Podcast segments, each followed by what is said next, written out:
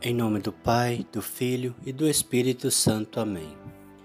Vinde, Espírito Santo, enchei os corações dos vossos fiéis e acendei neles o fogo do vosso amor. Enviai o vosso Espírito, e tudo será criado e renovareis a face da terra. Oremos. Ó Deus que instruís os corações dos vossos fiéis com a luz do Espírito Santo, Fazei que aprendemos retamente todas as coisas segundo o mesmo Espírito e gozemos sempre da sua consolação. Por Cristo nosso Senhor. Amém. Meus queridos irmãos, na fé em nosso Senhor Jesus Cristo e Maria Santíssima, estaremos fazendo a oração do cerco de Jericó, para que caia as muralhas dessa maldição da peste que assola todo mundo, que assola todos os seres humanos. Então, para entendermos um pouco o que é esse cerco de Jericó, vou contar para vocês a história do cerco. O primeiro cerco de Jericó aconteceu na Palestina, no deserto da Judéia, conforme narrativa do Antigo Testamento, a respeito da sucessão de Moisés. Após a sua morte, Josué foi escolhido por Deus para conduzir o povo hebreu. Josué, filho de Num, era um jovem fiel e temente a Deus. Deus ordenou a Josué que comandasse o exército de Israel em direção à terra prometida. Chegando em Jericó, se deparou com uma cidade cercada com uma muralha intransponível. Diante dessa muralha, Josué viu um anjo com a espada na mão, o qual dava a ele as instruções para romper com aquela muralha e entrar em Jericó. A orientação de Deus através do anjo era que, durante seis dias, os valentes guerreiros de Israel dessem uma volta em torno às cidades e que no sétimo dia eles tocassem trombetas e fizessem um grande clamor pois, pelo poder de Deus, as muralhas cairiam. Esse foi o primeiro cerco de Jericó, porém, não foi o último. Muitos outros foram realizados durante a trajetória cristã. Em 1979, no dia 8 de maio, o Santo Padre deveria vir à Polônia para a comemoração do 21º aniversário do martírio de Santo Estanislau, bispo de Cracóvia.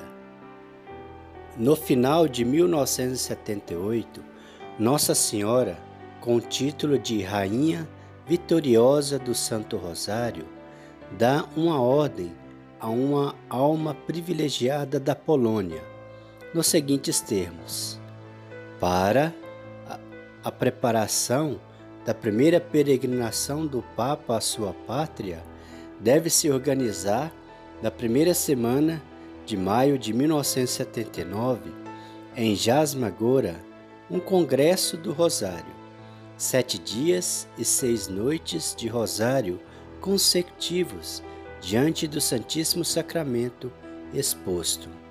A oração do Rosário proposta por Nossa Senhora era uma investida impetuosa tal qual aconteceu com Jericó, e com o mesmo poder, por isso recebeu o mesmo nome, Cerco de Jericó. O padre diretor de Jasmagora não queria a realização do cerco em maio, temendo que atrapalhasse os preparativos para a visita do Santo Padre.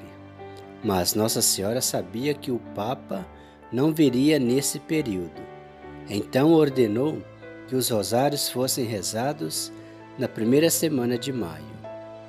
Quando o povo soube que as autoridades não haviam aprovado o visto de entrada no país ao Santo Padre, assim como havia ocorrido pelo, pelo Paulo VI em 1966, redorbava o fervor pela oração dos rosários e no dia 7 de maio, data do término do cerco. Entre parênteses, as muralhas de Jericó cairiam. Eles receberam um comunicado anunciando a visita do Santo Padre à Polônia nos dias 2 a 10 de junho. Depois desse episódio, e com a constatação da vitória alcançada através do cerco, a Santíssima Virgem ordenou que se organizasse cercos de Jericó todas as vezes que o Papa João Paulo II saísse em suas viagens apostólicas. A renovação carismática católica também adotou a prática do cerco de Jericó, mantendo a característica da oração permanente diante do Santíssimo Sacramento, durante sete dias e seis noites, iniciando com a missa e com a presença constante dos fiéis diante de Jesus Eucarístico, tendo em vista que nem sempre existe a disponibilidade das pessoas permanecerem sete dias diante do Santíssimo exposto e que muitas delas gostam de rezar o cerco individualmente, surgiram duas modalidades de cerco: aquele que é rezado durante sete dias e seis noites, ininterruptamente, mas não necessariamente diante do Santíssimo Sacramento, e o que é rezado individualmente diante do Santíssimo numa determinada hora e dia. Diante da necessidade de orações, de intercessão pelo povo de Deus, o cerco de Jericó também pode ser rezado por grupo de fiéis não necessariamente diante do Santíssimo, mas cada qual em sua residência ou local apropriado, que unidos numa mesma intenção pedem a Deus os seus favores. As orações do cerco podem alcançar de Deus a força e o poder para derrubar as muralhas de nossas vidas, qualquer tipo de muralha. Josué foi formado por Moisés desde a juventude para substituí-lo. A Bíblia nos mostra que a mesma força que estava em Moisés esteve também nesse jovem, que, ao assumir o encargo e dar continuidade na tomada de posse da terra prometida, recebeu autoridade espiritual e o governo sobre as tribos de Israel. No livro de Josué, encontramos a narrativa da abertura das águas do rio Jordão, cujo rio abriu-se em dois, assim como o mar se abriu diante de Moisés na fuga para o Egito do povo israelita. Como sinal de autoridade espiritual concedida por Deus a Josué sucessor de Moisés. Quando Josué conduz o povo para entrar na terra que mana leite e mel, prometida por Deus, encontra inúmeras dificuldades, visto que a terra já era habitada. Teriam que conquistá-la. O povo foi, desta forma, enfrentando e vencendo um a um seus inimigos, pois o Senhor estava com eles. Dentre essas batalhas, uma ficou célebre, a de Jericó. Esta era uma cidade fortificada, inacessível, com imensas muralhas ao redor. Na conquista de Jericó, encontramos o exército de Israel desanimado diante da imensa dificuldade de tomar aquela cidade. O desânimo já havia tomado conta de muitos que duvidavam da promessa de Deus. Essa promessa dizia que não seria pela força humana que aquela cidade seria conquistada, mas Deus mesmo é quem agiria. E para a ação de Deus tivesse livre curso, seria preciso que por sete dias circundasse as muralhas em oração, com os sacerdotes à frente e somente no último dia avançasse as trombetas e grande louvor. E conforme narra a palavra de Deus, as muralhas ruíram e com muita facilidade Jericó é conquistada. Para nós, a instrução é de que muitos dos inimigos que se levantam contra nós e nossas vidas estão no campo espiritual, como nos alerta São Paulo, pois não é contra homens de carne e sangue que temos que lutar, mas contra os principados e podestardes, contra os espíritos desse mundo tenebroso, contra as forças espirituais do mal espalhadas nos ares. Efésios 6, 14. Sendo assim, devemos enfrentar este inimigo, que está entrincheirado, cercado por muralhas que nos parecem intransponíveis e de fato não poderão ser derrubadas pelo nosso esforço, sabedoria ou mesmo nossa organização, mas sim pelo poder do Senhor Deus. A exemplo de Josué, diante das muralhas de Jericó, devemos cercar nossos inimigos com orações e louvores e esperar que Deus mesmo haja em nosso favor. É a sabedoria de Deus contra toda sabedoria humana.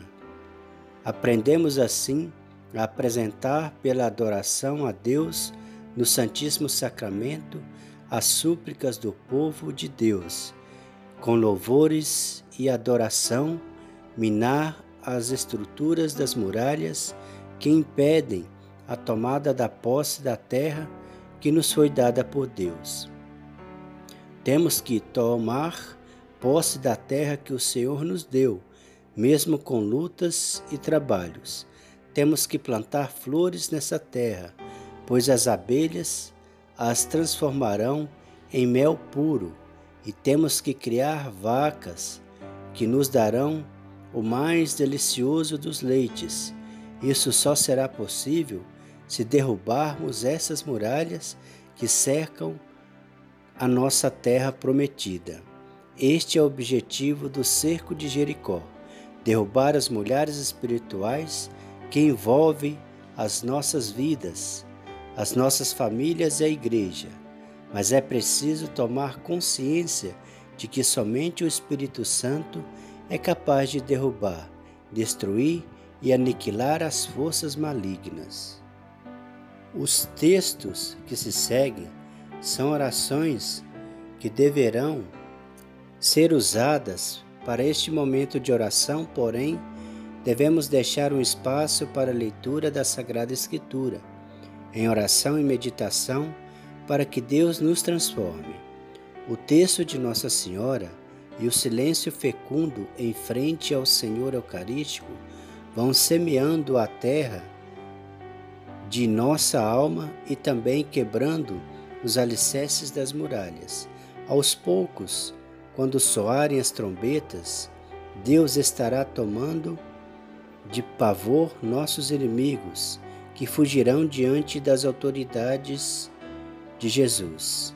Acreditamos que muitas curas e libertações acontecerão. Portas que estavam fechadas se abrirão.